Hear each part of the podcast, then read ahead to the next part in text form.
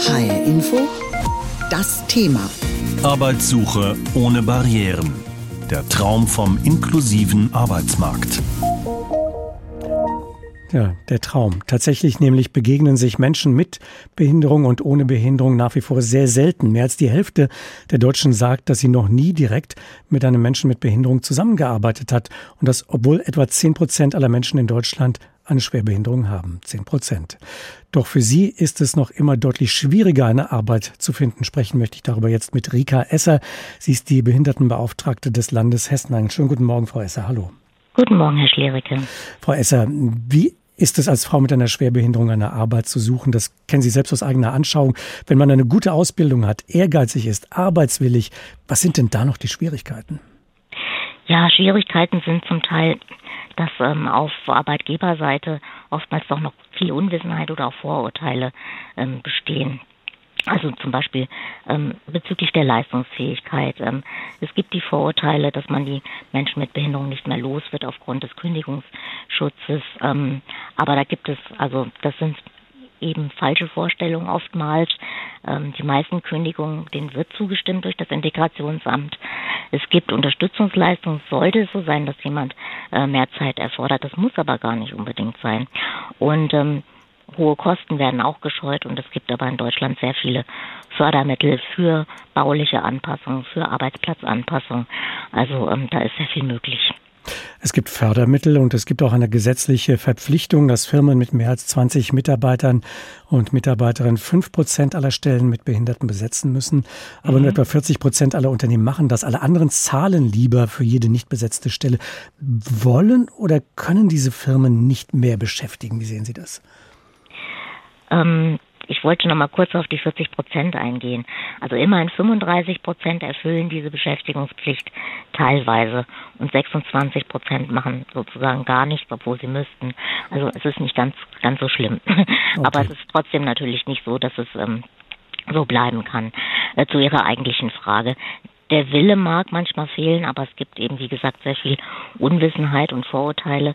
Das, was Sie in der Anmoderation gesagt haben, äh, das sehe ich genauso. Wir leben immer noch in sehr separierten Welten in Deutschland und daher sind, glaube ich, Menschen mit Behinderung als potenzielle Arbeitnehmende oft gar nicht auf dem Schirm.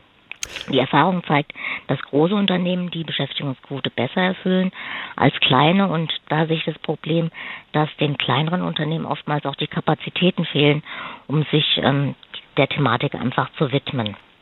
Das heißt, äh, es gibt auch äh, Firmen, äh, die würden zwar einstellen wollen, aber sie können sich mit dem Thema nicht auseinandersetzen, wenn ich Sie richtig verstehe, haben nicht die Informationen womöglich. Aber es gibt ja auch Firmen, die sagen, wir finden gar nicht genügend Bewerber. Kann das sein? Das höre ich immer wieder und es ist auch manchmal schwierig. Ähm, und das ist ähm, wohl zurückgegangen, das höre ich auch aus der Landesverwaltung heraus. Ich denke, ähm, als Arbeitgeber muss man gezielt auf diese Personengruppe zugehen. Und das wird eben oft nicht getan. Es gibt sehr viele Möglichkeiten, das zu tun. Ähm, es gibt zahlreiche spezialisierte Vermittlungsangebote beispielsweise. Wir haben in Hessen Kammerberatende bei den IHKs und den HWKs. Wir haben seit neuestem die EAAs, die einheitlichen Ansprechpartner für ähm, Arbeitgeber.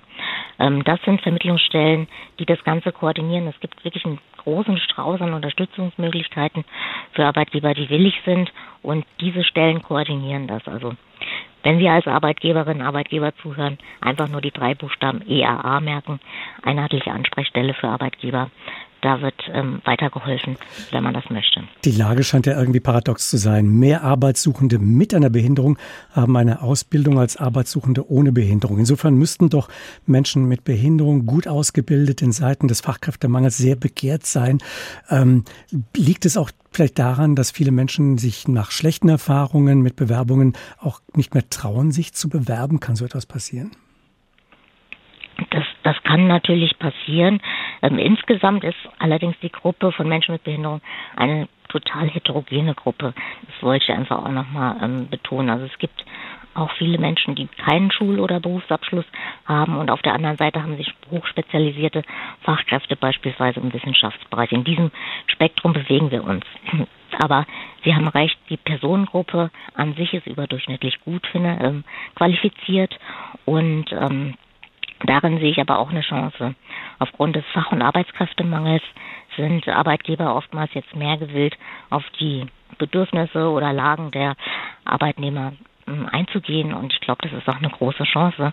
Und ich hoffe, dass das ähm, jetzt in dieser Lage auch zunehmend gelingt, dass Menschen mit Behinderung auf den Arbeitsmarkt kommen.